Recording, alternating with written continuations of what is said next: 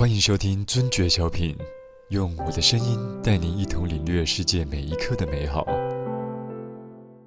本节目由五马能量饮赞助播出，添加刺五加及七七乳加，新生代新口味，让你闻香。下马，五马能量饮开启能量新纪元。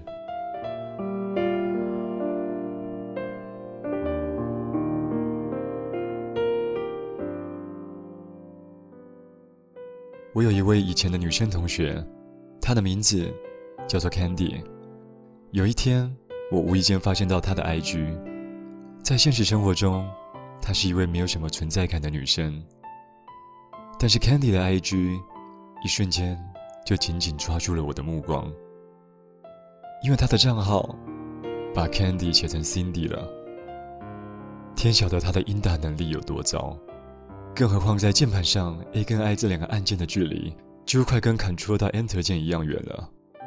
但这依然勾起了我的好奇心。我开始浏览他上传的照片。第一张相片，他嘟着嘴，与他刚收到的交换礼物合影。他嘟着的表情，真的好丑。第二张相片是一张风景照。他说，今年因为疫情的影响。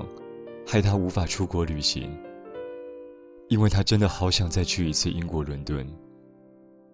但是，他上传的照片是巴黎铁塔。我想在他心中，巴黎与伦敦的距离，大概就像键盘上 A 到 I 的距离一样吧。第三张照片是在台南神农街拍摄，气氛文青怀旧到不行的街景。他说。为了找回喜爱摄影的初衷，他开始玩底片相机，开始尝试更加纯粹的摄影。我有些感动，因为我最近也正在玩底片摄影。但当我看到照片右下角的无他相机浮水印时，我马上收回了我的感动。第十张照片是个全黑的画面，照片底下他只写了一句话：“累了。”再往下看，大约有四十三则留言，大家都在关心他，问他怎么了，发生什么事了，但他都没有回复。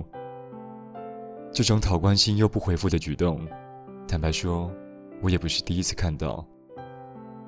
但想起前几张照片的内容，我总觉得 Candy 这种讨关心不回复的行为，特别鸡白。也许在你身边。也存在着像 Candy 一样的朋友。也许他一直等待一个真正懂他的人，也许他一直在等待一个真正懂他的身影。现在他不用再等了。我这一集就是专门为这些人而录的。这是我们的缘分，也是我们的仇恨。我是阿左，感谢你收听尊爵小品。尊爵小品致力于让这社会身心灵富足，绝对不会要求您。按赞、分享、订阅、开启小铃铛，也不会特别强调按赞、分享、订阅、开启小铃铛，更不会提醒观众按赞、分享、订阅、开启小铃铛。我是阿左，我们下次见。